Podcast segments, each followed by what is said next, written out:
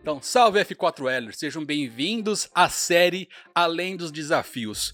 Como nós do F4L recebemos muito direct pedindo é, dicas, orientação para quem está começando, quem quer fazer um canal de futebol, nada melhor do que a gente fazer um conteúdo, produzir um conteúdo para vocês que entrem em contato com a gente. Então convidamos André Barros, que a maioria que está aqui no F4L já sabe quem é André Barros, já sabe a história de André Barros, e a gente vai debater bastante aqui sobre monetização de canal, sobre questão de DNA do seu projeto, é, longevidade e etc. Beleza? Então mandem as dúvidas aqui que você que está assistindo no canal, as dúvidas vieram da live do Instagram. Então, André, seja bem-vindo aqui ao nosso bate-papo. Pô, valeu, Léo. Para quem me acompanha um pouquinho, sabe que é mais uma, uma, uma live que eu me convidei bastante, igual da Carol. e foi difícil, foi difícil o Léo me convidar. Ele mas consegui, cara. Consegui, tá... E agora estamos aqui. Valeu, obrigado pelo convite. André, que hoje está produzindo conteúdo para o YouTube, produzindo conteúdo para podcast lá nos foras de série. Então, André, eu já começo perguntando para você é, a questão, é, os projetos que você esteve envolvido, é, tanto no YouTube quanto nos fora de série agora, é, você já entrou com uma mentalidade de uma empresa, né? Então já é um propósito. Então não é simplesmente abrir um canal. Você acredita que todos os canais hoje, ou quem quer produzir conteúdo, tem que ter essa mentalidade para entrar na internet e não virar só um hobby ou um passatempo? Assim, todo, todo mundo não, mas quem tem interesse em fazer disso um meio de vida, com certeza, né? Acho que não, não tem, não é, não é questão de ter dinheiro ou não ter dinheiro, ter estrutura, não ter estrutura, mas ter uma mentalidade, uma organização para a coisa acontecer, porque você, você tá provavelmente até antes do que eu no YouTube, você sabe o quanto que é difícil estruturar, crescer audiência, uh, gerar receita. Então, cara, assim, se você não tiver uma cabeça de empresa, uh, se você quiser viver disso, aí é muito difícil que a coisa aconteça, cara, porque tudo é, é, é muito complicado de fazer, fazer conteúdo bem produzido, ele não é, não é, não é fácil. É, porque a internet, ser youtuber, é a forma mais difícil de ganhar dinheiro fácil, né? Porque a molecada, ela sempre pensa, cara, é, vou sair da faculdade ou vou largar meu emprego aqui, vou pra internet, vou viralizar e vou ficar famoso e rico. É, é, simples assim a conta que eles fazem, né? E a gente tenta mostrar isso através dos directs e agora no conteúdo, que não é tão simples assim. Então precisa ter um mínimo de estrutura para se você quer realmente viver de conteúdo, né? Não é fácil, mas é não é. Eu, a, minha, a minha preocupação assim é de, de dar meio que tirar um pouco do romantismo da, da história, né? Uhum. Ficar, porra, é tudo, tudo legal, é ser artista. E, cara, na real, assim, tem esse lado, é legal, você tá é, eu ainda que eu nunca tive na frente da, da câmera, né? Então, assim, é do caralho, assim, você receber um carinho, motivação, porra, é um negócio que realmente é, eu não, não esperava, né? Mas precisa, precisa ter um mínimo de planejamento para chegar nesse ponto, né, cara? Você precisa se estruturar porque você precisa ter frequência, você precisa ter periodicidade, tudo isso você só conquista é, se planejando bem, senão você vai gastar, ou você vai gastar muito dinheiro e não vai conseguir entregar, ou, ou você não, não vai fazer nada, você vai ficar naquela de puta, como é que eu faço? Eu preciso de dinheiro, não sei o quê. Então, assim, é, dá, dá, a boa notícia assim, dá para fazer com pouco dinheiro, dá para fazer com pouca estrutura, só que precisa de cabeça de negócio, precisa de cabeça de um planejamento bem feito, precisa estudar, tem muito conteúdo bom é, grátis na internet. Sim. Hoje em dia, agora com essa com a história da, da pandemia, mais conteúdos ainda uh, que, que eram pagos e estão liberados. Então, assim, quanto mais estudar, mais você vai entender o funcionamento das plataformas e a coisa deve ficar menos difícil. É, é, é possível viver de conteúdo na internet. Talvez você não é. fique milionário do dia para a noite, mas é possível você sim, é, sim. tirar uma renda do conteúdo, né? É, eu vi é, numa entrevista sua que quando você foi convidado pelos foras de série para fazer o conteúdo lá, você identificou um, um negócio ali. Você falou, cara, isso é possível monetizar. Quando, quando que é, você vê que um projeto, um canal, ele tem que começar a monetizar ou pelo menos se manter? Você acha que isso já tem que é, vir na, no pensamento quando a pessoa quer abrir o canal, quando quer abrir o projeto, ou não? Ela abre e depois ela vai estruturando e no decorrer consegue identificar isso? Cara, eu acho que não tem fórmula, fórmula perfeita, né? Assim, que, como eu faço, né? O meu jeito de fazer uhum. É, é, olhar e, e, montar realmente um, um, um plano de negócio, né? Então a gente pensar no início, mesmo que as coisas mudem, mesmo que a, a, a rota mude, eu preciso ter muito claro o objetivo, assim. Eu brinco que uma das, acho que a, a, grande qualidade que eu, que eu acho que eu tenho é que eu sei da, das minhas limitações. Eu sei que eu não sou um gênio, eu sei que não nasci abençoado por Deus para ter. Então, eu tenho que trabalhar e tenho que estudar para caralho, senão a coisa não vai. E tem que me organizar também, cara. Eu preciso fazer, eu preciso ter esse objetivo muito bem, bem claro, né? aonde eu quero chegar. E as rotas vão, vão, vão se ajustando. E nesse planejamento, nesse plano de negócios, aí sim você botar a, o quanto que você espera gerar de receita, seja no primeiro ano, no segundo, no terceiro. Só, cara, eu vou passar o, o Desimpedidos, por exemplo. A gente fez um plano de negócio sabendo que a gente ia passar 18 meses sem monetizar. Certo. A gente conseguiu monetizar antes, graças a Deus, mas a gente estava preparado para isso. A gente, e a gente podia porque tinha a história do investidor tal. Mas hoje no Fora de Série, por exemplo, que a gente não tem investidor, que, é, que é, somos nós, eh, eu, Alisson e o Rafael, que estamos investindo, a gente já fez um planejamento mais, uh, mais enxuto, mais próximo. Então a gente precisava começar a monetizar em seis meses. Para o negócio virar. Pra... graças a Deus a gente conseguiu, a gente conseguiu antes, né? Então a gente, desde. A gente tá. Eu e o Rafael a gente entrou com sócios em novembro. Em dezembro a gente já tinha um primeiro cliente. Então, é, mas a gente tinha planejamento de se segurar pelo menos seis meses, né? De, uhum. uh, de sem, sem zero receita, né? Aí começar um pouquinho, aí no primeiro, depois do primeiro ano, a gente realmente começar a se pagar e começar, enfim, é, é, mas, mas é como eu faço, não tem fórmula mágica, né, cara? Eu, eu já fiz esse bate-papo com vários, vários influenciadores, né, é, durante essa semana. E o ponto em comum, todos têm essa veia empreendedora. Tá? se você quer produzir conteúdo, você tem que entender que você é um empreendedor. É. Né? Você tem que arregaçar as mangas e fazer acontecer. Porque não adianta você pensar no conteúdo hoje, daqui 15 dias. Não, cara, você vai trabalhar muito mais do que numa empresa convencional. Vamos chamar é convencional, é assim, né? É, é eu, é engraçado que eu falei isso ontem pro. Eu participei de um painel ontem, online aqui também, da, do Fórum 360. Sim. É. E eles, estava eu, o Thiago Asmar, Asmar, o Caiado, o Peter lá do, do aqui do Facebook, do Instagram. E a Manu falou, falou, falou alguma coisa assim, falou tipo, ah, puta, eu saí. Não, o, o acho que o Smigol que tava, tava intermediando, ele uhum. falou, cara, você sai, você tá com um monte de chefe na tua orelha, você tem na, na, na Globo, né? Que ele era da Globo você tem pauta ruim, você, você, tem que trabalhar pra caralho, você fica final de semana, não sei o quê. Aí o Thiago meio que endossou, eu falei, cara, mas isso aí é empreender, velho, não é por, por conta do, do, de ser produtor de conteúdo ou não, cara. Qualquer empresa que você for fazer, e isso é uma outra coisa que, que a gente no Fora de Série bate muito, assim, tirar essa... É, deixar de se, se, se ver em uma posição e, e olhar aonde você quer chegar, sabe? Porque se você se vê na posição, vai ter frustração.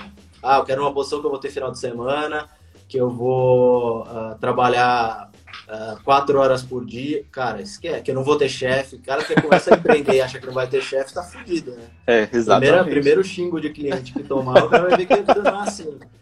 É, então, nosso chefe só, só multiplica que são os clientes, né? Porra!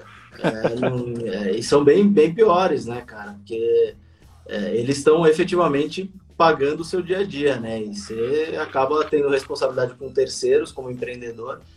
E, é, e outra coisa que eu sempre menciono, cara, isso é uma das coisas que mais me motivava, me motiva e me dá medo de, de empreender, principalmente hoje com eu não estou mais na operação do Desimpedidos hoje, mas continuo sócio lá, então continuo uhum. tendo essa responsabilidade. Então você olha e fala, cara, tem mais de 100 pessoas, 100 famílias que dependem, dependem das nossas decisões. E estando no dia a dia, isso é ainda, ainda mais impactante, né, cara? Eu, porra, eu assinava os contratos, assinava alguma coisa que desse merda, era 100 famílias, né? nem 100 pessoas. Sim. que iam ser prejudicadas. É o Fred, a mãe, a irmã, o pai, é, é o Paulinho, a esposa, o pai. Cara, isso, é. isso assim, ao mesmo tempo dava uma motivação de caralho, dava um medinho do cacete também de falar, é. assim, se der alguma merda. É uma responsabilidade muito é, grande, né? É, é, é, é. acho, que é, acho que é um pouco disso. E eles acabam sendo, de certa forma, nossos chefes, né? Porque eles guiam uhum. nossas decisões. Né? mercado, os funcionários, os colaboradores todos. Então, cara, é, entender que, que produzir conteúdo é, é, é, é, empreender mesmo, puta, é fundamental, já parte de um bom caminho. Né? é, para concluir essa parte de monetização, depois eu quero entrar na parte de conteúdo e métricas, que é o que baseia-se hoje quem produz conteúdo. Só para a galera entender, André, onde você vê que é possível monetizar um projeto ou um canal, por exemplo? Porque quando a gente fala em monetização, todo mundo, a maioria que entra em contato com a gente, linka direto com a AdSense do YouTube. É assim: ah, quantos inscritos eu preciso para receber do YouTube? Quantas visualizações eu preciso para receber dinheiro do Google? E não é só isso. Aliás, é o mínimo, né? Esse é quase descartado, o AdSense, né? Onde você vê que é possível monetizar com um canal ou com um projeto em si para rede social? Cara, uma, uma, um ponto importante assim é a gente entender é, qual que é a função, a, a nossa função, para depois ver onde que a gente consegue monetizar. O que eu quero dizer com isso? Se você tem uma, uma, uma força de influência, uh, independente do seu tamanho, no seu nicho, então você tem um nicho de, sei lá, de é, futsal, ou de futebol, de, de, de melhor, de, de futebol, que nem o Giba. Uhum. Você é muito forte no futebol, que é o nicho do nicho do nicho. Se você tem uma força de influência, o que, que é influência? É você ter uh, uma, uma, uma, relação com a sua audiência onde você uh, onde, onde a sua audiência quer, que vo, quer, quer ter o que você quer e quer participar do que você participa, quer consumir o que você consome e quer consumir o que você indica. Isso uhum. é ter uhum. influência. Se você tem influência independente do seu tamanho, você já pode começar a monetizar. Esse é o primeiro ponto. E aí as formas de monetização, uma delas é o, é o AdSense do YouTube, mas lembra que toda receita que você ganha do YouTube, você está ganhando 50% do que eles, uh, do que eles ganham. É, porque é negociado que não é, lá, é ruim, né? Cara, é uma, eu acho que é uma troca super justa, porque eles têm 100 funcionários comerciais que estão correndo aí para fazer essa receita para todo mundo. Mas é, mas é uma realidade. todo, todo material, todo produto que você coloca dentro do seu conteúdo, ele é 100% seu. Então, pô, eu faço uma, um branded content, eu crio uma historinha com uma marca e boto lá, monetiza eu uh, coloco um, pô, coloco um produto aqui atrás no meio de mim, não sei o que, monetiza. É, eu fazer conteúdo para usando da minha influência, eu criar conteúdo para o canal da marca, para levar as pessoas para lá e as pessoas consumirem o conteúdo no canal da marca com o meu tom de voz que elas já estão acostumadas, monetiza. Então, cara, tem, tem muitas formas de monetização uh, além do AdSense. Acho que o AdSense é importante e à medida que você cresce, ele, ele é cada vez mais importante. Uh, mas eu acho que a, influência ela gera outras oportunidades até de fazer conteúdo de séries, cara. Uhum. Pô, a hora que você se torna influente, obviamente você tem autoridade do assunto. A hora que você tem autoridade do assunto, você pode fazer um puta conteúdo de futebol, futebol aí pro Netflix. Futebol de salão, como, como o Desimpedidos fez pro, pro YouTube Originals. Então, cara, começa a ter um universo de, de possibilidades muito grande, né, cara? É, então a gente não pode se limitar ao que está na nossa cabeça, que é o convencional, né? A gente pode abrir um espaço e criar também é, novas Pode. oportunidades, né? Isso acaba sendo infinito. Então, é, o cara que fala que, cara que fala que Facebook e Instagram não monetiza, eu acho que precisa, precisa dar uma, uma estudada maior aí, que tem é. gente fazendo dinheiro com Instagram e com Facebook, não é brincadeira não. Ó, rapaz, eu vou dar um exemplo aqui de que não precisa ser muito grande para começar a monetizar o seu projeto. Além do F4L, eu tenho um projeto com o pessoal lá da periferia da Quebrada, que é um podcast que é chamado Cachorro de Feira. Então, o nosso público lá é pessoal de periferia. E tal, e assim, os comerciantes de, dessa, desse nicho talvez não tenham grana para anunciar em grandes canais, por exemplo. Mas ele tem uma condição de anunciar no nosso projeto que ainda é pequeno. E a gente consegue falar com o público que vai lá comprar no mercadinho, que vai lá comprar naquele, é, naquele açougue, naquele restaurante, enfim. Então começa aí uma relação comercial que ela vai amadurecendo e os dois acabam crescendo, né? A gente faz algo que eles não sabem fazer, que é produzir conteúdo para internet, e eles acabam monetizando de alguma forma. Então é possível. Então é só não ter aquela visão romântica só de ficar milionário do dia para noite, não é isso, né? Não, cara, e tem outra, assim, a gente às vezes, isso é engraçado que eu, eu vi aqui o, o Martinez aqui do Na Trave, e eu falei para ele, na, a gente fez uma live, eu falei para ele, ele falou, cara, porque é, é, difícil, eu moro aqui no interior de Minas, e foi cidade pequena, e pô, não tem tanto dinheiro. Eu falei, cara, sai dessa mentalidade, cara. Você, uhum. você mora no interior de Minas, mas você fala com o mundo através da internet, através do, do, das lives que você faz através do Instagram.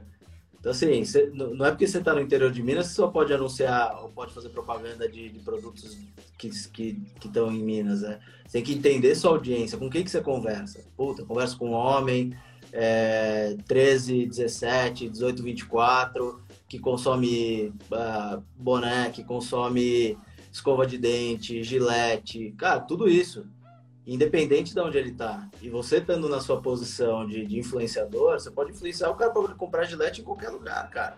Exatamente. Então, a gente precisa expandir um pouco a nossa cara. Ao mesmo tempo que a gente precisa olhar assim para esses locais, os mercadinhos locais, as lojas que, que podem trazer uma receita super relevante. E vou te falar, muitas vezes você conhecendo bem o local e tendo uma, um conhecimento legal das pessoas, de como funciona, o tom de voz, você pode gerar mais tráfego para a loja do cara do que um mega grande influenciador que não vai ter conexão com o lugar. Então, você precisa pensar nesses pequenos também, mas não pode se restringir, porque você tem um acesso ao mundo inteiro. Então, cara, é, e, e, é isso que os caras querem. A Gillette não quer saber onde está o consumidor dele, dela. Ela quer vender mais. Então, se as pessoas lá no interior de Minas também consomem, e a gente precisa, precisa saber aproveitar, essa que é real todo o conteúdo que a gente sobe é uma plataforma, como o YouTube, quando você falou que é justo é, a porcentagem do YouTube, até porque a gente usa a plataforma deles, usa a audiência que tá lá, então eu acho realmente uma troca bem justa, né? Puta, é Exato, é tudo lá, sobe, fica na nuvem e tá online, cara. Então é YouTube, Facebook, é, o Instagram, é, Spotify, podcast, enfim. É, só que toda essa plataforma ela tem uma inteligência, ela, ela funciona de uma forma, né? Então não basta a gente só produzir o conteúdo, tem que começar a entender e ficar familiarizado com como que funciona. E você tem feito uma série no seu Instagram, no seu feed, postando muita informação rica. Só que, e o que eu vejo também é que as pessoas não sabem procurar e as pessoas não sabem perguntar e não sabem ler o manual das coisas, né? Talvez é, é, um pouquinho de esforço dá para entender como é que funcionam as ferramentas, não é isso? Cara, sabe que eu, eu, eu, penso muito sobre isso, né? Eu, principalmente porque essas coisas que eu, a gente, né, e, e não estou falando uh, nem, nenhum, nenhuma, como é que fala, nenhum, né, sem, sem arrogância nenhuma, mas nós que, que metemos a mão na massa, a gente faz o conteúdo, é, a gente acaba aprendendo na porrada, né? Uhum. A gente fala, puta, erra aqui, acerta ali e tal. E aí, depois de um tempo, algumas coisas que parecem óbvias pra gente, é, não são tão óbvias, né? São, na verdade, e, e, é um pouco do sentimento que eu tinha antes de começar a publicar essas, essas coisas no Instagram. Que eu falava, cara, isso, isso é óbvio, será que as pessoas têm essa dúvida? Porque é muito óbvio, assim. Só que, cara, você para pra pensar, só é óbvio, porque tem oito anos para trás que eu fiquei levando porrada ali para aprender esse óbvio de hoje, né? Sim. Então, então sim, cara, e, e e sobre entender cada uma das plataformas, eu, eu, eu tenho, depois que eu saí do, do dia a dia lá do Desimpedidos, da operação, eu comecei a fazer algumas consultorias bem legais, né? E a primeira que, que caiu no colo foi, foi com Porta dos Fundos. Ah, que então, sensacional. Cara, foi, Depois foi conta essa experiência. Vários, foi demais por vários motivos, cara. Foi demais porque a gente nasceu uh, do mesmo pai, vamos dizer assim, né? Então uhum. a, a Joia Investimentos lá do Luciano Luciano Huck já investia no Porta dos Fundos, quando a gente começou os impedidos com eu, ele, eu, a Joá e o Kaká. Então, e, e, no começo do Desimpedidos, o Ian, SBF lá do Porta, uhum.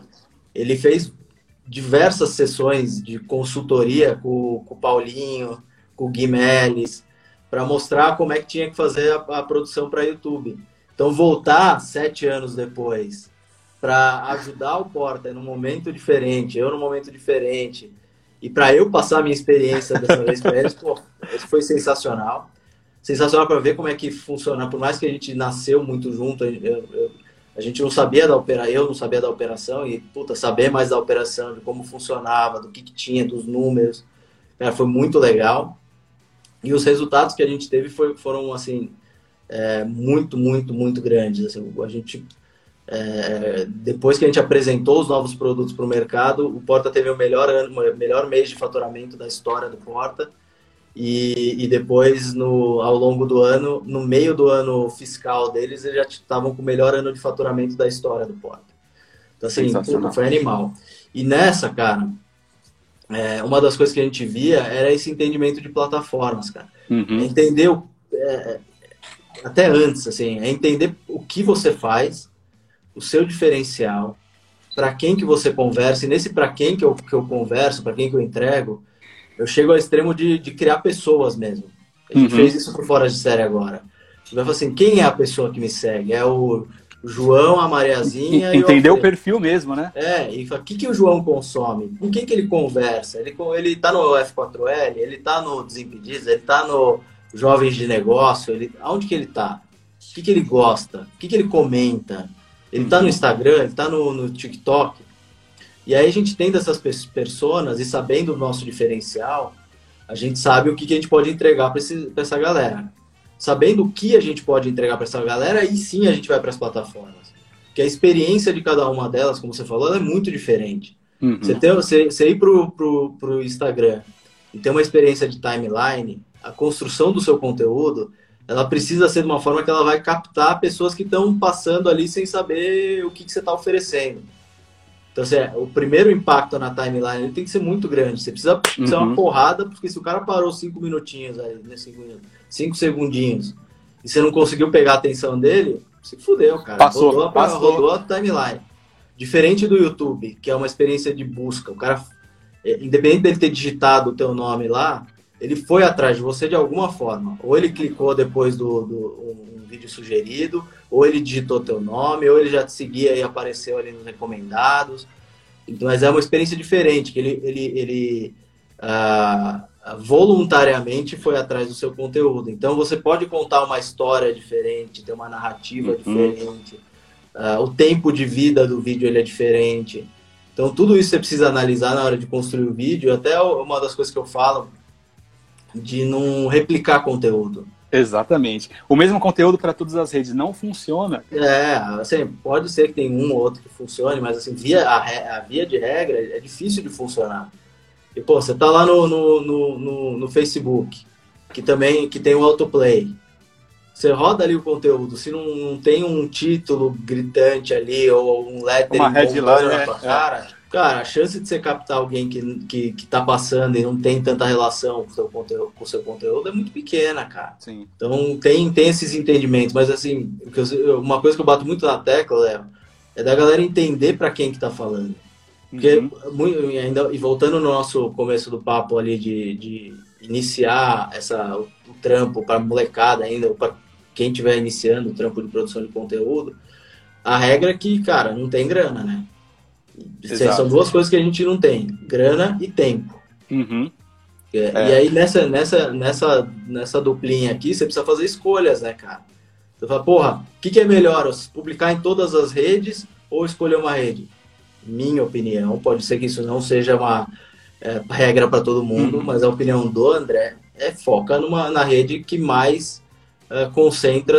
E, e conversa com o seu público, né? É. E conversa com a sua audiência, né? Aí, puta, começou a rodar, você começou a fazer uma grana, aí, puta, aí vai para todas as redes. Aí sim, tá com grana rodando, já tá tudo certo, já tá com o modelinho de produção na mão. Puta, aí produz, aí, aí sim eu acho que tem que produzir para tudo quanto é lugar. Uhum. Aí tem que, tem que ir porrada, mas enquanto você não tem grana, é melhor você fazer um bem feito e conversar bem feito, crescer com a tua audiência, depois você levar essa audiência para outro lugar, do que fazer ter que fazer em vários lugares e fazer meia boca ou por falta de tempo, ou por falta de dinheiro, ou pelos dois. É. Eu até falta de conhecimento, porque as redes elas se transformam. O YouTube, é, quando o Desimpedidos começou, ou quando o Porta começou, era outro. era outra plataforma, era outro público, a forma de consumir era diferente, né? Passou sete anos, oito anos, cara, é tudo diferente. Até é. onde assistir, onde consumir, né? Então tem que ir se adaptando, você tem que ir aprendendo mesmo e, e acabando dominando tudo que você faz, né? Exatamente. É. é algo que é muito importante para, na minha visão, para quem vai produzir conteúdo, abrir um canal, enfim, entrar nessa produção, chama-se conexões, rede de contatos, network, não sei o nome que você queira dar, mas isso é muito importante, né? Então, várias coisas que aconteceram no F4L foi por causa de contatos. E queria saber, é, na sua visão, o quão é importante essa rede de contatos que você acaba criando pra, na produção do seu conteúdo. Cara, eu, é, é, bem importante. É bem importante, principalmente nesse nosso universo uh, digital que, que é muito colaborativo, né? Se as pessoas têm uma, a maioria, né, não, é, não são todos, mas a maioria dos produtores de conteúdo, eles têm uma predisposição legal a, a fazer collab, a ajudar, assim, não, não é, não é igual uh, televisão, por exemplo, que, que tem um medo de concorrência. Não, a galera se ajuda mesmo. Então, ter as conexões é lógico que a galera é, não, não dá para todo mundo ajudar todo mundo, né? Então, uhum. mas por isso que as conexões são importantes. Eu devo muito a, a tudo que eu consegui, que eu, eu, eu sempre brinquei, chamei de sorte, mas eu devo muito a, a, essas relações que eu consegui construir ao longo do tempo, né? É, o que eu, que eu te falei da, da, história das consultorias, depois de voltar no Porta, se eu não tivesse construído uma boa relação com eles nesse tempo, talvez eu não teria sido chamado. A relação com o Kaká para começar o Desimpedidos, depois a relação que, é, que, eu, que eu sempre tive, a boa relação que eu sempre tive com a CBF para depois botar o Desimpedidos dentro da CBF, a boa relação com o Falcão, uh, que eu trabalhei com ele lá em 2005 para depois apresentar ele para o Fred, conseguir fazer as, uh, os conteúdos. Então, cara, assim, eu acho que o relacionamento é, é, é muito, muito, muito importante. Mas mais importante que o relacionamento, Léo, é as pessoas terem o que falar. Sim. É, que, como diria Galvão, chegar é fácil, passar é, é o problema, né? Sim. Você deve receber muito direct de, de seguidor, de inscrito, principalmente do Desimpedidos, ou que, gente oferecendo projeto para você. Deve, ser, deve vir muita coisa. Se no F4L chega, ima, chega imagine você, né? E mais algo que eu gostaria de falar para quem está nos vendo agora no YouTube ou ouvindo no podcast é, existem formas educadas de se abordar, principalmente no direct, né? Geralmente a pessoa chega já com os dois pés, com nada a oferecer, no que eu digo é assim, sempre é uma troca, né? Sempre que você vai entrar em contato com alguém, é, não precisa ser com interesse no primeiro momento. Sempre é uma troca. Você tem algo para oferecer, nem que seja uma gentileza, né? E eu vejo que a molecada, é muito mais a molecada que falta tato para entrar em contato, sabe? E ah, vem com, com um comentário às vezes meio agressivo ou, ou sem educação nenhuma e não tem nada para oferecer, só para pedir, né? É sempre pedindo alguma coisa. Como é que é para você esses contatos? Cara, para mim, é engraçado que para mim, é, eu não, não consigo lembrar nenhum que tenha sido uh, um, abusivo ou que tenha sido, não tenha sido educado. Cara, eu, eu realmente é, chega bastante, mas a galera tem, tem sido bem, é, bem educada, assim, o que não significa que, é, que, que depois tem, tem algo para mostrar, né? Eu vou, vou, dar um exemplo, assim, é lógico que não, não dá para ver todos os projetos, até que porque eu não, eu não tenho capacidade de, de ajudar em todos os projetos, né? É, um dos princípios que eu, que eu tenho para empresas que eu, que eu invisto ou que eu participo é que eu preciso ajudar de alguma forma, senão não faz sentido para eu, eu estar junto. Assim, eu não quero ser um, um investidor de, de ficar olhando todo mês para ver se está bom ou está ruim. Não, eu quero ajudar, quero, ter, quero poder contribuir também. Então, partindo disso, eu não consigo ajudar em todos os projetos, mas alguns eu falo, puta, eu vou lá e, e, e respondo, falo, beleza, vamos, vamos trocar uma ideia. E já aconteceu algumas vezes, da, da primeira coisa que a pessoa fala, fala, vira e fala assim, cara, eu não achei que você fosse responder, eu não achei que a gente fosse marcar. eu falo, cara, daí fudeu, né? Você chamou e achou que não, não, não ia rolar, estão fudidos os dois aqui, tempo. Então é isso que eu falo um pouco de, de, de, de, saber, de ter o que, o que dizer, de ter um histórico. Às vezes o cara não tem um projeto ainda tão formatado, que, que eu acho que é normal, mas tem um puto histórico que você fala, cara, porra, bacana, hein? Assim, dá pra, dá pra mudar bastante, dá pra ajudar dá pra transformar isso aí num negócio legal. Uhum. É, que, que foi mais ou menos o que aconteceu comigo, Léo. Eu tenho, eu, eu, tenho, eu falo por experiência própria. Eu não conhecia o Luciano. Eu achei da minha cabeça um dia que o cara tinha que ser o meu sócio. Pô, tá fácil, né? Podia, podia ser o tiozinho da Seba, não, vou querer, ser, querer o Luciano Huck. E eu joguei no Google, cara. Joguei no Google, Luciano Huck, assessoria Luciano Huck de novo, é, é, dei a sorte, aí foi, eu acho que foi sorte mesmo de ter encontrado a Ju Cook, acho que você conheceu a Ju, né? Que é uma, puta, é, sensacional, uma anja mesmo, uma mulher, assim, espetacular, ela, ela dá atenção para todo mundo mesmo, assim, fenomenal, e ela passou o meu e-mail para os caras da Joá. E os caras me chamaram para trocar ideia, e aí sim, eu tinha o histórico, eu já trabalhava com o Kaká, eu tinha histórico do futebol, eu, tinha, eu já tinha feito ações no digital, então eu, eu, eu, eu consegui mostrar para eles que apesar deles não eles não quiseram fechar o meu projeto que eu levei lá, eles não quiseram fazer. Uhum. Mas pintou uma outra oportunidade. Falou, cara, isso aqui agora é legal, mas agora não, mas tem outra coisa pra gente fazer junto. Então é meio que isso, sabe? O cara tá preparado para se apresentar. Uh, não só. Porque, porque o relacionamento o cara pode conseguir de várias formas, né? Uhum. Posso receber alguém uh, que o Léo indicou, porque eu gosto pra caralho do Léo, e se você indicar alguém eu vou receber de qualquer jeito, independente de quem seja, de qual momento. Uh, eu posso receber alguém que é amigo dos, da minha família, eu posso... Tem vários motivos que você recebe alguém, que eu recebo alguém. Mas o cara tá pronto para virar e falar assim, porra, projeto legal, ou projeto não é legal, mas essa pessoa pode me ajudar. É esse que é, o, é onde falta, eu acho. É isso que é onde o, o, detalhezinho que às vezes as pessoas esquecem e, não, e, não, e acaba não, não virando projeto. Sim, é, e o que eu percebo também é que muita gente tá, hoje está querendo fazer cópia da cópia, né? Algo que deu certo, vamos fazer igual, que dá certo. Não é assim que funciona, né? O que, o que não significa que você não possa entrar no mesmo universo de coisas que já estão sendo bem feitas, né? Uhum. Eu, eu digo, digo assim, também por experiência própria, o, o Desimpedidos. Uh, o Desimpedidos, ele, ele, ele não, A realidade é que a gente não fez nada, a gente não reinventou a roda, a gente não fez nada diferente. A gente pegou formatos que, que já existiam, de lista, de falar de futebol, a gente só colocou o nosso DNA, o nosso jeito de fazer. Depois, ficou muito tempo sem quase uh, ninguém. Aí tinha o F4L fazendo conteúdo de futebol. E, cara, assim, a gente, uh, os Desimpedidos do F4L ficaram sozinhos, assim, sozinhos, modo de dizer, mas por bastante tempo, é. até vinham banheiristas, Sim. até vinha o Juninho do vosso canal, até o Ju Canalha começar a fazer conteúdo. E todo mundo fazendo conteúdo de futebol. E muitos deles de desafios. Só que uhum. cada um desses caras. Com o DNA, né?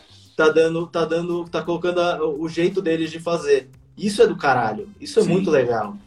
E, e aí eu, eu, eu, eu, me permito a, a, a contar um, uma, um negócio nosso aqui. Mas a gente, não sei se você vai lembrar, uma vez que a gente teve uma conversa uh, com, contigo, o Palermo e o Rafa, que eles falaram ah, dos desafios tal, e, e eu falei para vocês, cara, o mais importante para vocês é vocês entenderem o que cada um pode oferecer.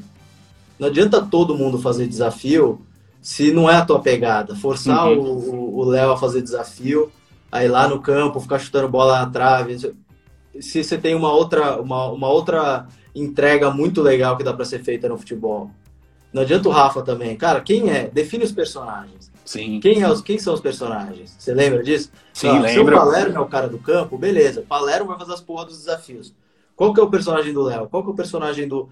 Não quer dizer que vocês não possam se misturar, mas assume um, um papel, assume uma, uma casinha para cada um abraçar, que o negócio tende a, a, a crescer, né? Aí foi, foi essa. Aí você, não, você achar que eu não devia ter falado. Não, não, é isso mesmo. Eu ia puxar depois um exemplo. É, sempre as orientações. A gente chama de orientação. Foi um bate-papo, mas uma orientação que você deu. Eu, Paulinho também. Um dia um Paulinho chamou a gente para almoçar. A gente foi almoçar. Eu, Rafa e ele. E ele deu várias é, dicas e, e broncas também sobre o conteúdo para ajustar. E a gente vê que é um carinho também, é, a gente saber ouvir e a pessoa saber falar, cara, né? Então, eu acho muito importante, porque muitos canais não, não sabem, não tem essa percepção de ouvir. E, e, a, e foi, e a gente agradeceu demais esse dia, a gente saiu de lá muito satisfeito. Ah, porra, vocês são, vocês são demais, cara. Por isso que eu, você falou, pô, vamos, vamos fazer, foi o dia que você quiser, pô, vocês são... Muito demais, obrigado. Cara. Bom, tem uma pergunta aqui, ó.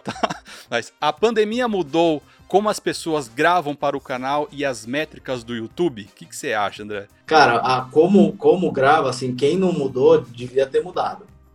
Porque até a gente fez uma, um podcast com o, com o Christian Rossas, o, o, presidente do Porto, o CEO do Porto. Sim, hoje CEO do Porto.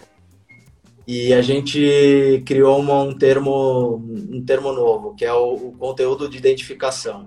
Então, o que você vai produzir, ele precisa identificar com as pessoas que estão te vendo. Não adianta eu, eu ir lá e começar a fazer uh, conteúdo de, de, campo, de jogo, se não está tendo jogo. As pessoas não vão se identificar com o conteúdo. Eu preciso mostrar a realidade. O que a gente está fazendo que está resolvendo nossa paixão por futebol em casa? De ver, ver lance antigo, sei lá, de, de fazer resenha com jogadores e ver o que, que eles, uh, eles contando histórias agora que eles estão no momento que, que não estão não naquela loucura de, sei lá, de viagem, de, então, você pensar qual é esse, esse conteúdo de identificação. Quem não está fazendo isso já devia estar tá fazendo. Uhum. Então, tem muita gente que está fazendo, né? De, de, produzindo conteúdo de casa. O, o Porta, usando o Porta como exemplo, está fazendo uh, as produções deles, que são, eram, eram produções mais elaboradas, estão fazendo de casa. O Desimpedidos está fazendo de casa, todo mundo com um equipamento uh, próprio e fazendo, gravando sozinho. E a audiência vem junto, porque se identifica, né? Audiência, e a audiência vem junto, é. se identifica, exatamente. Aí falando de, de, de, métricas, acho que as métricas não mudaram, mas o impacto do momento nas métricas sim. Então, a, a, por, que, por que, que elas não mudaram? Porque o objetivo, se a gente entender o objetivo final, fica mais fácil da gente entender essa história das métricas. Né? Então, o que, que eu, eu até publiquei, fiz um daqueles posts que você falou no Instagram, aliás, me sigam, arroba zero underbar, é, o, último, o, último, post que eu fiz era, era disso. Ó, o que, que o YouTube quer de você? Já parou para pensar nisso? Cara, no final do dia, o que, que ele tá querendo? O que, que, eu uhum. ofereço pro YouTube que ele, que ele quer tanto que eu produza conteúdo lá? Tá legal. Você quer, ele quer que você mantenha as pessoas que te seguem na plataforma o maior tempo possível. Por quê? Porque dessa forma ele pode oferecer publicidade para essas pessoas e ganhar dinheiro. É isso. Então, se você partir desse motivo, desse, desse desse uh, objetivo do, do, do, YouTube e das outras plataformas, do Instagram, do Facebook, de todas, uh, que eles querem que você seja relevante para as pessoas que te seguem, a ponto delas voltarem todo dia e permanecerem consumindo seu conteúdo o maior tempo possível para oferecer publicidade, começa a ficar mais fácil de você entender quais são essas métricas, né? Então, para eu é. ser relevante, o que, que eu preciso ter? Preciso ter engajamento. O que, que é engajamento? É like, é dislike no YouTube também, é engajamento. Se, se, um cara tá indo lá no teu, no teu vídeo para dar dislike e ele vai em todo o vídeo, porra, o cara é engajado que, com o seu que conteúdo. continue. É, comentário, compartilhamento, no, no Instagram os, os saves é importante. Cara, imagina o save lá, que você salva a publicação, o cara tá salvando para ver mais tarde, cara. Uhum. Olha a relevância que tem essa porra. É. Então, isso você começa a plataforma, o robozinho ali, ele fala, cara, esse cara aí tá, tá me ajudando a manter gente aqui, ele tá me ajudando a trazer gente nova pro trazer gente todo dia para eu para eu falar para essas pessoas, para eu plataforma falar para essas pessoas comprarem a bola da Nike, comprarem a chuteira da Nike. E é esse esse é o esse é o princípio. Então as métricas assim, é, as métricas elas são todas relacionadas a manter as pessoas na plataforma, a, a, a entender que você é relevante para essas pessoas e fazer com que essas pessoas voltem.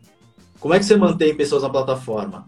A retenção do seu vídeo e participar de longas sessões de vídeo. Então, se você está numa sessão de vídeo que o cara viu F4L, Desimpedidos, uh, Banheiristas, vosso canal e você, e o cara ficou 5 horas vendo o vídeo, porra, você vai ser relevante pra caralho. Uhum. Se você tem um conteúdo de 7 minutos que dá 80% de retenção e um conteúdo de uma hora que dá, dá 10% de retenção, dá 20% de retenção, uhum esse conteúdo de uma hora ele vai ser, ele vai ser mais, mais relevante, né? Porque você está mantendo as pessoas mais tempo na, na plataforma. Então, cara, é. essas são as métricas, não tem muito segredo.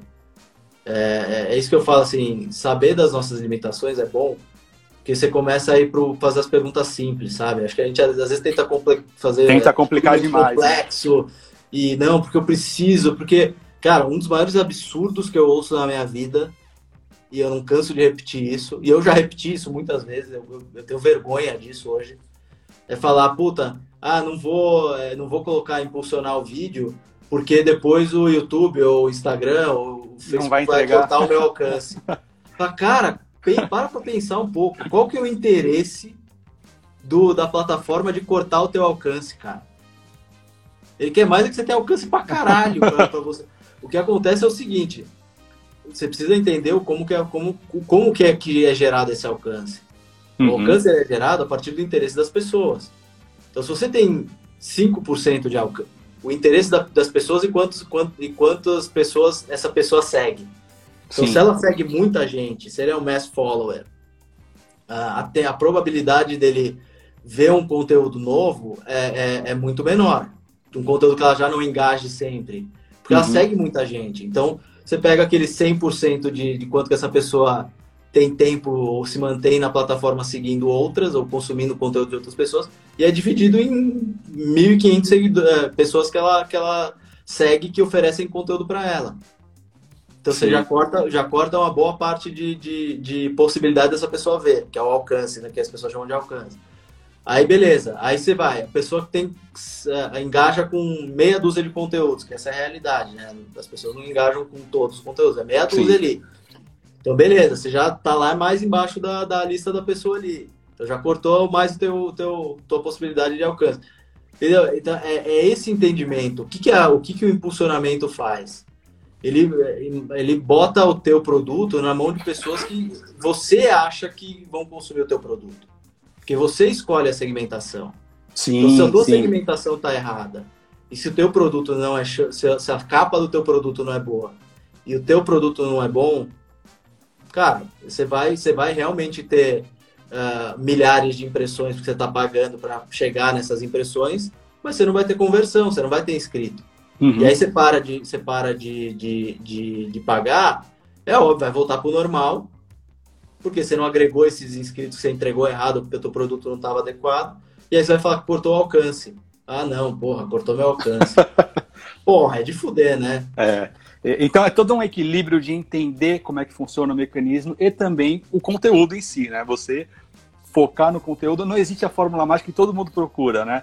Nossa, que, que, ou aquele é, me divulga, me segue, não é assim é. que funciona. As coisas não acontecem simplesmente porque alguém vai lá e toca com a varinha mágica, né? Cara, é, não tem, eu vou te falar, eu, eu, eu tô cada vez mais mudando a história da fórmula mágica, viu? Eu, eu ainda não tô confiante de falar que existe a fórmula mágica, mas, cara, existem muitos, muitos caminhos que, que ajudam a, a, atingir esses objetivos, cara. E, assim, é, o, que, o, o, que não existe é, é, é o dia para noite. Mas a fórmula do crescimento, ela tem, cara. Eu acho, Sim. Eu, eu, vou, eu vou até começar a ser mais, mais enfático e mais polêmico. Né? Falo, cara, tem fórmula mágica, assim. Ela não acontece na velocidade que talvez você espere, mas se você, se, se você entender esse funcionamento, você vai conseguir crescer o teu, a tua base. Não tem, não tem muito, muito jeito, assim. Lógico, acho que a, a, a magia da história é o que você falou, tá no conteúdo. Porque se você fizer tudo certinho de distribuição e colocar um produto merda na mão das pessoas, não vai adiantar não nada. Vai virar, não vai virar, é. Ao mesmo tempo, se você tiver um puta conteúdo legal pra caralho e não uh, trabalhar para esse produto chegar na mão das pessoas, também não vai adiantar nada. Então você precisa trabalhar um produto bom, e fazer com que ele chegue na mão das pessoas. É essa a fórmula mágica. Exatamente. Então, para quem está na live, eu vou pensar se eu coloco isso no YouTube ou no podcast. Brincadeira. O Derek perguntou... Existe fórmula mágica. Exatamente. Mas aqui sobre, sobre o conteúdo, sobre o podcast, é... eu virei fã quando eu comecei a fazer mais do que eu já era como consumidor. E aí eu comecei a, a, a, pesquisar o porquê que nunca virou realmente no Brasil como já virou lá fora, né? Queria saber a sua opinião. Como você está vendo a entrada do Spotify é, nesse mercado agora também? Cara, por que não virou? É, eu acho que tem vários, vários fatores. Acho que é igual queda de avião, cara. Não tem um. Ah, não foi só uhum. o piloto, não foi só o. É, é uma caralhada de fator que, que implica desde infraestrutura, passando por. Uh, o formato de, de negócio publicitário do Brasil, que ele é diferente de qualquer outro lugar. Então, se o dinheiro não chega para os criadores, para os publishers, a tendência é que, que esse produto, podcast, ele não, não, não vingue. Então, hoje, e, e aí o, o, que eu digo de, de modelo de, de negócio, hoje o, o, sempre o negócio da, da publicidade no Brasil sempre foi muito ligado com os meios tradicionais, né? De, já tinha uma relação super estabelecida de, de receitas entre Globo uh, e agências, entre Record e agências, entre Jovem Pan e agências. Isso impedia, de certa forma, a entrada de, de players uh, de streaming, por exemplo. Uhum. Uh, então, porque o dinheiro não chegava. Então, quem que vai, quem em sã consciência vai investir milhões para para ter uma para montar uma plataforma de streaming no Brasil se sabe que não vai chegar dinheiro? Isso começou a mudar, começou certo. a chegar dinheiro, uh, começou a chegar mais mais, uh, mais intenção das marcas em, em, participar desse universo. E aí veio players fortes, né? O Google veio com, com o, o, o Google, Google Podcast, Podcast é. é, o Spotify, o Deezer, aí veio essa galera. Uh, isso, isso ajudou a, a novos uh, players participarem, novos, uh, novos criadores participarem desse universo, que eu acho fodido. Uhum. A, primeira, a pr primeira resposta, minha opinião, é, é, essa. E o que eu acho do, do podcast, cara, eu acho um formato foda. A gente tem o FSCast lá no, no, no Fora de Série também. Que, cara, é, surpreendentemente, ele, ele, ele começou a ter uma visibilidade para o mercado publicitário, principalmente, muito grande. Assim, a gente ficou assustado. A gente conseguiu chegar em, no top 50 de, de, do Spotify em menos de seis meses de, uhum. de, de, de, conteúdo. Então, cara, a gente ficou, a gente ficou bem feliz. E, e a gente sabe que teve uma. uma estava numa ascensão fodida do podcast. E a, a pandemia deu uma atrasada, porque, minha opinião, né? Porque as pessoas consumiam muito no deslocamento, agora não tem mais o deslocamento, uhum. então vai ter que criar-se um novo hábito das pessoas consumirem enquanto trabalham, ou lavando louça, ou limpando a casa, ou fazendo exercício, que esse hábito ainda não, não tinha sido construído. Mas, cara, a plataforma é sensacional, cara. É, é, é no final do dia é o mesmo processo que o vídeo passou, né?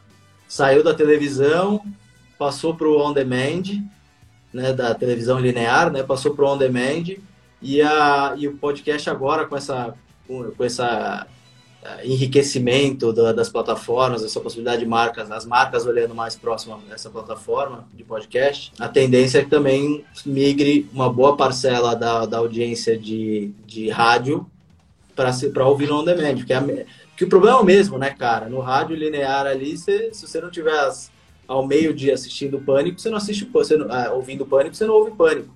Uhum. Então, se eu quiser ouvir Pânico fora do meio-dia, porque meio-dia é o meu horário de almoço, porque eu trabalho, porque o caralho que for, é, eu vou podcast, cara.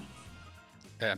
E, é, ó, pra você que tá nos ouvindo e nos vendo, tem um episódio aqui da, da série do F4L específico sobre podcast que eu gravei com o Felipe Solari. A gente fala é, toda a visão, toda a construção é, dos nossos podcasts e, e, o que a gente vê do mercado.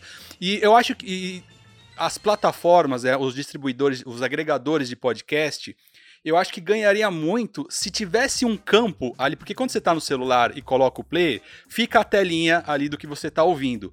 Se tivesse um campo de comentários, eu acho que ia mudar tanto é, o consumo e o engajamento ali, que eu acho que é possível também ter. Porque quando você está no Facebook, quando você está no YouTube, existe a timeline, ou no Instagram também, a timeline passando. E aí o conteúdo se for interessante, te prende, né?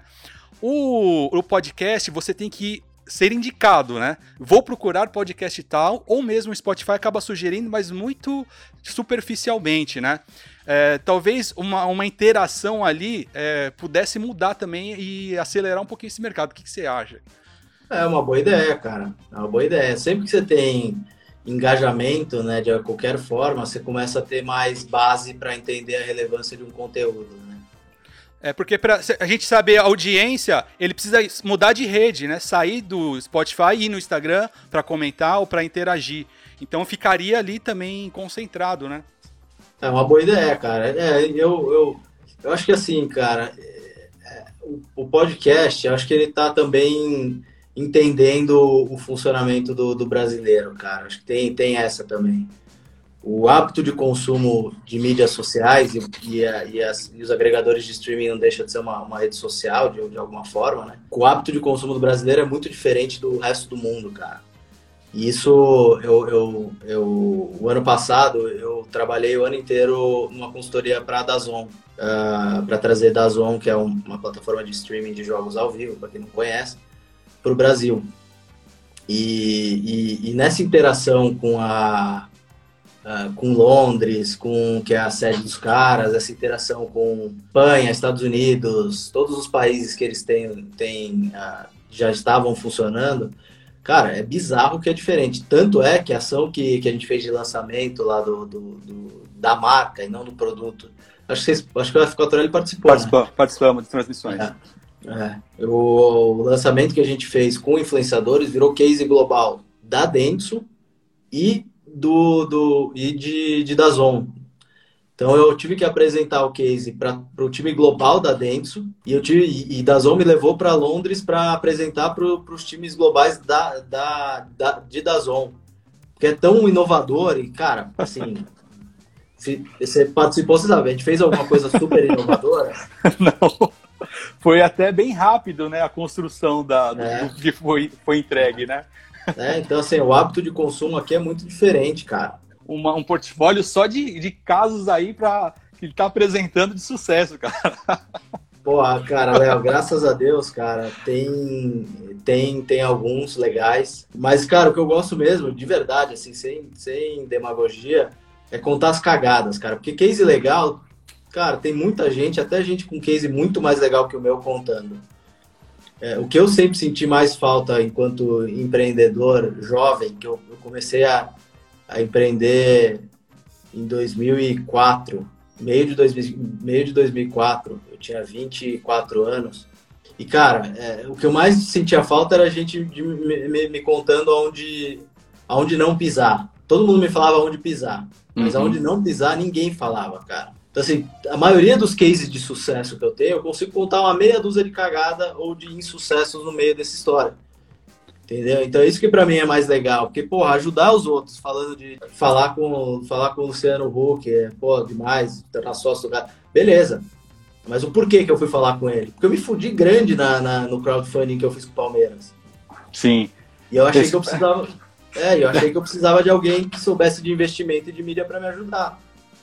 Então, assim, cada coisa leva para outra e, e, e, isso muito no feeling, né? Ninguém foi me falando isso. Isso é uma, uma, merda, cara. Se a gente não tem referência, é uma bosta.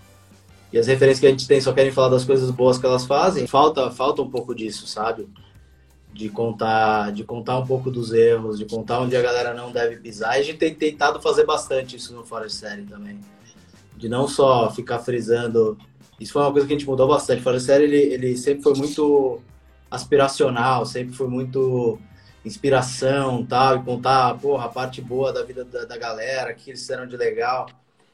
E quando o Alisson me convidou para gravar o meu episódio, porra, foi um puto orgulho. Eu tenho um, um, episódio meu contando a minha história lá, né? Eu contei de um monte de cagada. Eu falei, cara, é isso que eu acho que vai agregar.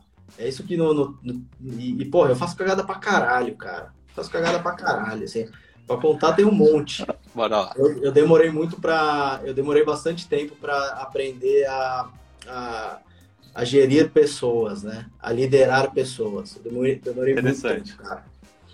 Uh, e na primeira empresa que eu tive, é, que era de, de, de, a primeira não, a segunda empresa que eu tive de agenciamento de, de atletas, uh, em um dado momento a gente estava com alguns funcionários já e, e, e, cara, eu, eu, eu, eu, era muito, muito, muito pilhado, assim, de, porra, trabalhava 48 horas por dia, cara. Eu achava 24 horas dentro de um dia e trabalhava 48 no dia. E eu cobrava as pessoas de uma forma, assim, é, é, já faz mais de 5 anos, então já deve, já deve prescrever se alguém quiser por, por algum processo. De forma até meio que abusiva, cara. Hoje eu, hoje eu reconheço esse cara até meio assim, de porra, não sei o que, caralho, por que, que você não tá aqui é, uma hora da manhã e chega às cinco da manhã, que nem eu, sabe? Essas loucuras. E, e eu, eu, porque, muito porque eu não tinha referência, né? Então, essa era a minha referência. Até um dia que um cara virou para mim e falou assim, cara, é, não foi com essa tranquilidade toda, obviamente. Ele falou, cara, é, você me cobra como sócio e me paga como funcionário. Tá errado isso. Cara, Caramba foi um soco na, no estômago, na boca do estômago tão grande para mim, cara, tão grande, é, que, que a, é, a partir daí eu comecei a ser muito mole também. E aí uhum. eu não uhum. liderava, eu deixava as pessoas fazerem o que queriam e foda-se, sabe? Porque eu não queria incomodar, e falar, porra, ah, não entregou o que tinha que entregar. Fala, não, puta, beleza, vamos lá, paciência, não sei o quê. Ah, não entregou de novo. Porra, que merda, pô, hum, é foda, sei como é, sabe? Então aí começou a dar errado também porque eu, porque eu, não, eu não guiava as pessoas. Não era nem de, de cobrar, sei, mas eu não dava o direcionamento porque eu não sabia o que fazer. Eu, eu achava que o direcionamento que eu tava, o jeito é. que eu tava dando direcionamento tava muito pesado. Depois, até eu entender o meio do caminho, entender a diferença de, de correr junto com as pessoas, de liderar, de mostrar o caminho, de ensinar é, e não e não e não ser nenhum lado nenhum outro, cara, demorou, acho que só nos impedidos, cara. E olha que eu fiz um monte de cagada lá assim também. Às é. vezes dava uma, mas assim, mas assim, eu me conhecendo, eu sei que eu fui muito diferente nessas três, né, nessas três iniciativas, né, cara? Assim, muito, muito, muito, muito, muito. E com certeza hoje, como você gere um negócio, carrega muito de todas essas experiências, né? Ah, caralho. Que formatou todo. E assim, é, é, gerir pessoas, é, gerir grupos não é fácil, né? Porque Nossa. cada um tem o perfil e tem gente que precisa ser orientada, às vezes mandada, tem gente que tem proatividade, então identificar, ter esse tato é, é quase que um talento, que é muito difícil, cara. É difícil, cara. É muito difícil. E é, e é difícil também, Léo, porque eu, é, eu parto de um princípio que a gente tem que contratar pessoas que, que são melhores que a gente, que fazem o que elas fazem melhor do que a gente. Se eu contratar gente que, que é igual ou, ou que eu preciso carregar, a gente, todo mundo vai estar perdendo tempo. Quando eu entendi isso, a minha vida mudou muito também, cara, porque eu deixei de uh, fazer o famoso micromanaging, né, de ficar olhando a curva, a, a, a, o risco da, da, da, curva do não sei o quê, uhum. e, e, e passei a, trabalhar muito mais por, por entrega. Então isso, cara, mudou a minha relação com as pessoas, não que eu não, ainda não faça cagada, não que eu não uh, ainda histórico em momentos que eu não, que não deveria, não que eu não, não fique muito mole, aquele dia que você tá sem saco, você tá cabeça cheia, porra, filho doente, ou filho na, na escola do filho. Cara, e você não. Ó, meu filho tá me ligando agora, por exemplo. É, se, eu, se, eu, se eu, em outros momentos, eu ia ficar, caralho, eu, hoje eu já entendo, cara, cada coisa tem o seu momento. Agora certo. eu tô aqui. E, e, agora eu tô aqui, eu tô me dedicando aqui, porra, eu amo meu filho, isso aqui, mas ele vai ter que esperar porque eu me comprometi contigo. Uhum. E eu vou terminar o compromisso contigo. Se cair de novo a gente começar e você quiser ficar mais uma hora, a gente vai ficar mais uma hora porque eu me comprometi contigo e não interessa, cara. Aquele negócio de, sabe, você tá falando com a pessoa, pega no celular e a pessoa falando e você meio que respondendo. Meio... Cara, isso, isso pra mim mudou. E mudou uhum. na história de entrega, cara. Cara, eu trabalho com entrega. Você quer trabalhar das, das 4 às 5 e meia e você vai entregar tudo que você tem que me entregar? Puta, lindo. Faz o que você quiser o resto do dia. Você vai trabalhar das 8 às, às 7 da noite e não vai me entregar o que precisa, não vai me adiantar de nada. E esse entendimento de, de, de que as pessoas que você contrata são melhores do que você, no, no, no, no que você... Na, na expertise dela, é. é. É isso, cara, é isso. Você, você não vai incomodar o cara se, se ou, a, ou a mulher se ela faz o que ela faz melhor do que você, cara. Exatamente. Então é isso, deixa, ela, deixa ela produzir e entregar. Mas, mas cara, isso, Léo, isso é uma coisa que também eu aprendi que tem coisa que é só experiência que traz, velho. Por mais que aquela coisa, por mais que pai e mãe fale que é, brincar com fogo é errado, você só vai acreditar de verdade o dia que você queimar a mão, sabe? Quando queimar, é, exatamente. De tudo que você abordou e apontou, das, do que você fez e deu certo, é, passa muito pela criatividade. E, e, novamente, pelo, pelo. Até a pergunta que eu tinha subido antes, antes de cair a live, alguém comentou que abriu um canal, mas acha que não é criativo para seguir com o canal. Não existe só dois tipos de pessoas, criativas e não criativas. Eu acredito que criatividade se desenvolve, né? E tudo que você apresentou partiu de muita criatividade. O que, que você acha é, sobre esse tema já para a gente caminhar para o final? Cara, isso, isso é legal. Isso é legal porque por muito tempo eu também eu, eu imaginava que criatividade era o cara que desenhava, o cara que fazia o, o vídeo legal. Cara, e não é, cara. A grande realidade é que criatividade, e até eu coloquei isso no meu, na minha bio ali do, do Instagram, criatividade é saber resolver pepino, cara. É uhum. É isso. É saber, se, é saber resolver as picas que você tem com pouca ferramenta e pouca informação. Isso é criatividade. Aí, é, como se isso, isso se distribui na tua vida, é, é, é, é cada um tem o seu, o seu momento de criatividade. Se é para fazer uma arte bonita, se é para fazer um, desenho, um, vídeo legal, se é para fazer uma edição, se é pra, seja lá o que for. Mas tem, no meu caso, é para é desenvolver a criatividade para achar formas inovadoras de resolver os problemas com, com pouca informação, com pouco dinheiro, muitas vezes, uh, tendo que pesquisar, tendo que estruturar raciocínio, é juntar as coisas, juntar peças. Isso, isso também é criatividade. A gente fala e tem falado muito disso também. Para quem, quem quiser ouvir um papo muito legal sobre isso, a gente fez um papo com o Jean Martinez. O Jean, cara, a gente fez um podcast lá no FSCast. O Jean, ele é um. Ele foi um dos. Eu posso, pode ser que eu esteja falando besteira, mas eu tenho quase certeza que ele foi o diretor de inovação Latam mais jovem da história da Coca-Cola. Uhum. Tinha 28 anos e mandava numa grana de tá, 500 milhões de reais de, de verba de marca. Olha que bizarro, cara, o que ele contou pra gente. Ele, ele, ele saiu da Coca-Cola, ele, ele montou uma empresa junto com a Coca-Cola, porque não tinha nenhuma empresa resolvendo o problema que ele tinha como, como executivo da Coca-Cola. Cara, então ele precisava de uma demanda e não tinha ninguém que atendesse e ele resolveu sair. Ele criar... resolveu sair, montou a empresa com a Coca-Cola para resolver o problema. Cara, para mim isso é criatividade. Não é nem tanto a, a, a, a, o que sai dessa empresa, mas, cara, a criatividade de falar, cara, ninguém tá resolvendo. Puta, eu consigo montar isso. E falar para a Coca-Cola, dona Coca-Cola, vamos montar junto isso aqui? Vamos montar esse case junto? Isso para é criatividade. E ele conta muito disso e como que a plataforma dele ajuda a desenvolver criatividade. Que é, até uma, uma, essa brincadeira do, da fórmula de sucesso para viralizar conteúdo, a gente falou disso. O cara, sim, tem uma.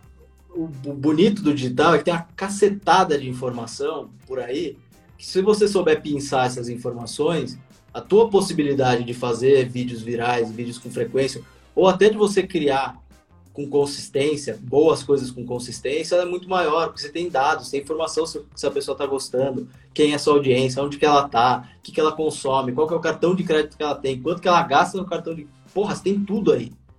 Quanto tempo o vídeo A, B e C ele demorou para conseguir audiência, o, a velocidade de, de visualização que ele tem.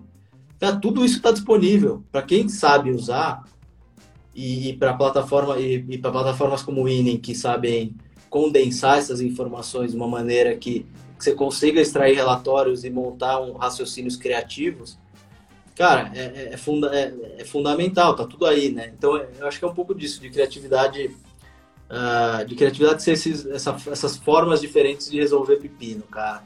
Muito mais do que o cara saber desenhar, saber tocar música, saber tocar um instrumento. Acho que tudo Não isso é, é só arte, né? são formas de criatividade. A arte, bem, bem, bem falada, a arte é uma forma de criatividade. Não a única. E, e é legal que ele conta que ele, na palestra dele, e ele faz palestra para porrada de diretor de, de Itaú, de Ambev. Tá? A palestra dele confirma assim, começa assim: é, levanta a mão quem acha que é criativo. Dois, três. Levanta a mão quem trabalha com criatividade. A sala cheia de, de diretor de marketing, ninguém levanta a mão cara é diretor de marketing da Ambev e não acha que trabalha com criatividade. Ele fala, ele fala, se eu conseguir convencer vocês que todos vocês são criativos até o final dessa palestra, esse é o meu objetivo. Exatamente. Cara, tem, tem, tem, muitos cara, tem muitos preconceitos que a gente é, que a gente coloca na nossa cabeça, muitas regras que a gente cria na nossa cabeça, que nem a história do, do investir, impulsionar vídeo é, corta meu alcance, criatividade é só para artista. Acho que são muitas coisas que a gente coloca na cabeça, que a gente aprendeu ao longo do tempo e, e assumiu como verdade, que sabe aquele negócio, já era assim quando eu cheguei? a gente precisa mudar isso, cara. Precisa questionar, precisa perguntar por quê. Fala, por que que era assim?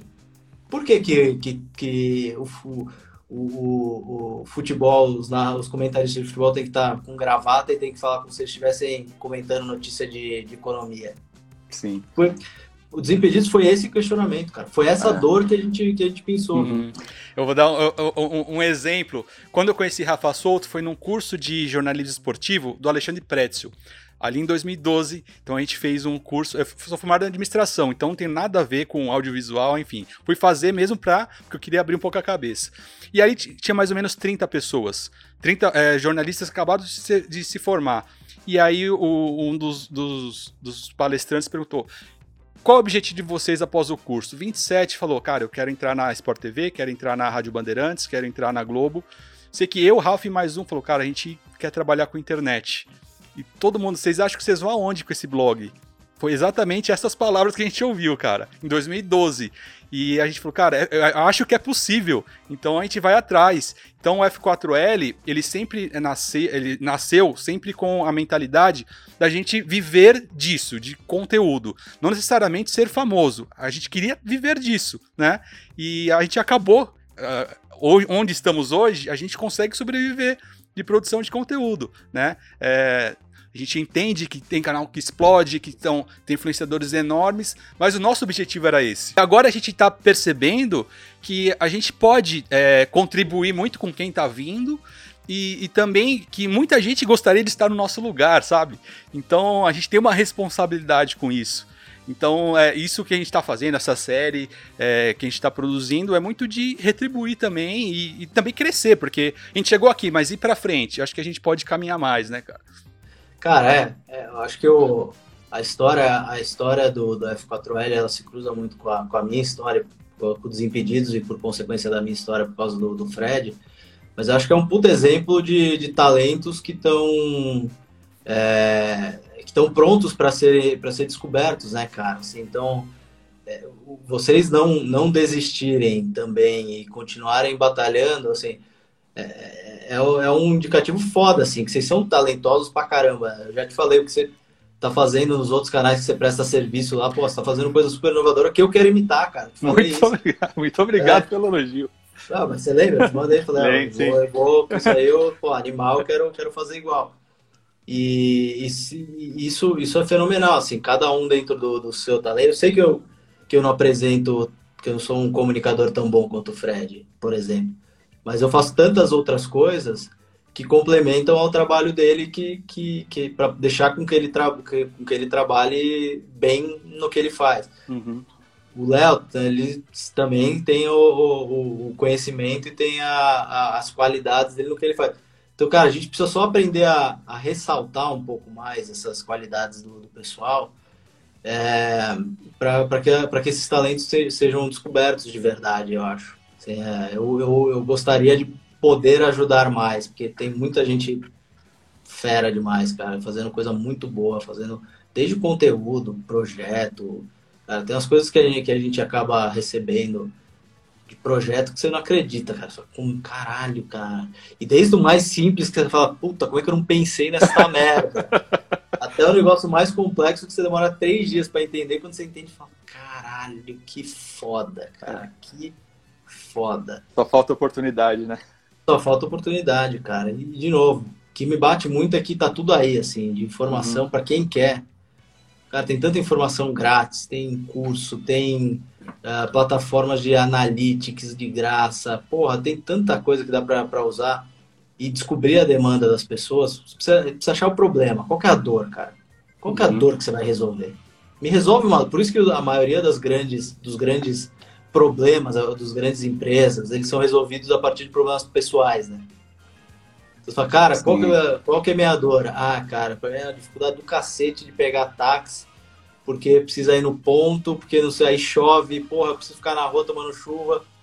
Se eu fizer um aplicativo que eu digito aqui e o cara vem me pegar aqui na porta, eu não preciso ficar na chuva. Cara, a dor do cara, no problema dele. Mudou a trajetória, né? É, e foi assim, e foi mais ou menos assim que, que o da história do Easy Tax, né? Do, do, do, do Thales. E tantas outras, pega, não precisa ser nem tão grande, pega o Caioba lá do uhum. Caioba Soccer Camp. Nasceu assim, cara, eu preciso de um lugar para meu, meu filho, o Caio, para meu filho treinar futebol e que eu consiga levar minha família. Preciso de um ambiente que eu consiga levar minha família. Porque ou ele vai para a escolinha do Manchester lá e e, e, eu não consigo levar minha filha, não consigo levar minha mulher, porque é um ambiente só para isso. E... Ou não tem. E aí ele criou Caioba. Criou Caioba. Sucesso. É, verdade. Cara, é, dois extremos ali de, de um bilionário dos Estados Paciente e outro que também ganhando dinheiro pra caramba, não sei o que, mas numa outra escala, né? É isso aí. É, acho que achar essa dor é o, é o, que, é o que pega, cara. Achar o que, que você vai resolver, seja em conteúdo, seja no produto, seja no aplicativo, caralho que for. Essa é, a, é, é, é esse o jogo. É isso aí, F4Lers que estão online aqui na live. E você que está no YouTube, nós falamos aqui sobre monetizar canal, a gente falou sobre o canal virar uma empresa, é, alguns mitos também de funcionamento, sobre plataformas. Falamos também sobre podcast, sobre criatividade. Eu só tenho que agradecer, André Barros, Imagina, por, vir, por vir aqui no F4L e bater esse papo. Você que sempre nos tratou muito bem, a gente tem assim um, um elo assim, desde a da ida do Fred do F4L para Desimpedidos. Cara, desde sempre a gente se deu muito bem, a gente sempre foi muito bem recebido lá dentro. Então eu agradeço por toda essa trajetória e por todo esse conteúdo, essa palestra que foi dada aqui para mim e para todo mundo que estava online. Que isso, cara. Você sabe que eu, eu falo que é o que a gente recebe nada mais é é, do que uma, um espelho do que a gente entrega. Pô, vocês são gente boa, trabalhadores, educados. Cara, por que, que eu não vou ser igual com, com vocês, né? Então, é, para mim é, é prazerzão, obrigado. Lembrando a todo mundo que tá aqui, eu me convidei pra caralho pra mim, demorou pra cacete pra me comprar, pra, pra aceitar o meu autoconvite. Então, só pra lembrar isso. Aí, tá? mais, um, mais um parênteses, eu só estava idealizando essa série, mas você foi o primeiro a ser chamado. Aí, aí sim, aí sim. Aí sim. Pô, mas é demais, cara. Tá vendo a mensagem da galera aqui? O Rafa, pô, adoro o Rafa. Acho o cara tá é, um moleque sensacional. Então só tem gente boa, cara. Gente, gente do bem. E eu quero, eu quero pra minha vida, assim, falando de pessoal, agora eu quero estar tá perto de gente do bem, sabe? Essa jornada nossa aí, a gente acaba tropeçando com bastante gente que não merece estar perto da gente, sabe? Então eu quero cada vez mais fazer negócio com amigos, cada vez mais estar próximo e aprendendo com, com gente boa, com gente do bem, que nem, que nem você, que nem o Rafa, que nem o Jonathan, que nem, porra, uma galera super boa, o Fred, puta, o Careca, o César, a galera toda que tá. Tem muita gente do bem, cara. Eu quero estar próximo dessas pessoas, porque é isso que, que a gente leva depois, né? É isso aí. Então, muito obrigado. Sigam o André Barros nas redes sociais, no Instagram e provavelmente no Foras de Série. E ouçam o podcast, que é a nossa paixão. É isso? Ah, deixa eu falar um negócio. Daqui Diga. duas semanas, cara, daqui duas semanas vai sair. A gente, eu fiz um. Eu tô fazendo os, as, os reacts lá, né, das entrevistas passadas, tentando tirar aprendizados das entrevistas passadas do Fora. Cara, vou te falar. Daqui duas semanas vai sair um com, o, com a entrevista do Marcos Pontes, do, do astronauta. Sim, eu assisti essa entrevista. Caralho, mas eu, eu já tinha assistido. Só que eu nunca assisti com, com um olhar mais de puta, o que eu consigo aprender com isso? Porra, é, cara, é, é vou te falar que é fudido, cara. Fudido, fudido, fudido, fudido. O cara é.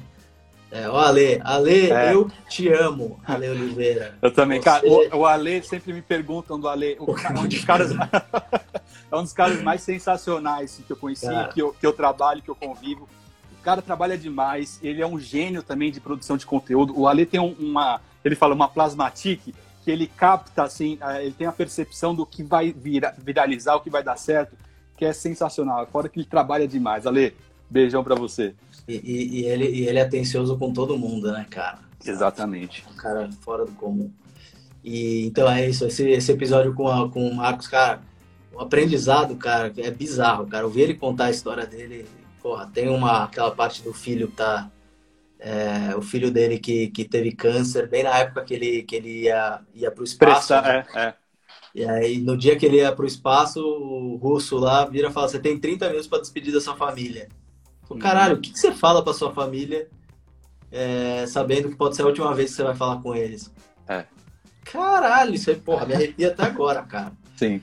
Então, e, essa, e, entrevista me marcou também, cara. E, e tem, e tem, e tem é, é, aprendizados, muitos aprendizados em tudo que ele conta, até nessa, eu não vou dar spoiler para o pessoal se animar para ir ver, mas até nessa história de, de, dessa relação aí da, do risco e tudo mais, tem muito aprendizado para nós empreendedores. É, cara, muito foda, cara, de verdade. Uhum. Assim, eu fiquei, eu não tava muito, muito animado, falei, puta, é, por ele ter sido político depois, eu falei, puta, vai dar merda, os caras não vão uhum. curtir, vai começar a vir com viés político. Aí, cara, depois que eu vi a entrevista, de novo, com esse olhar, nossa, é foda. É. Foi uma baita sacada esse, esse quadro que você tá fazendo de React, cara, porque os comentários são bem pontuais ali, é genial. É isso aí, não vamos estender muito, porque a galera precisa liberar, seu filho deve estar te chamando aí também. Obrigado, André. Valeu, Léo. Obrigado, obrigado de novo, cara. Prazerzão.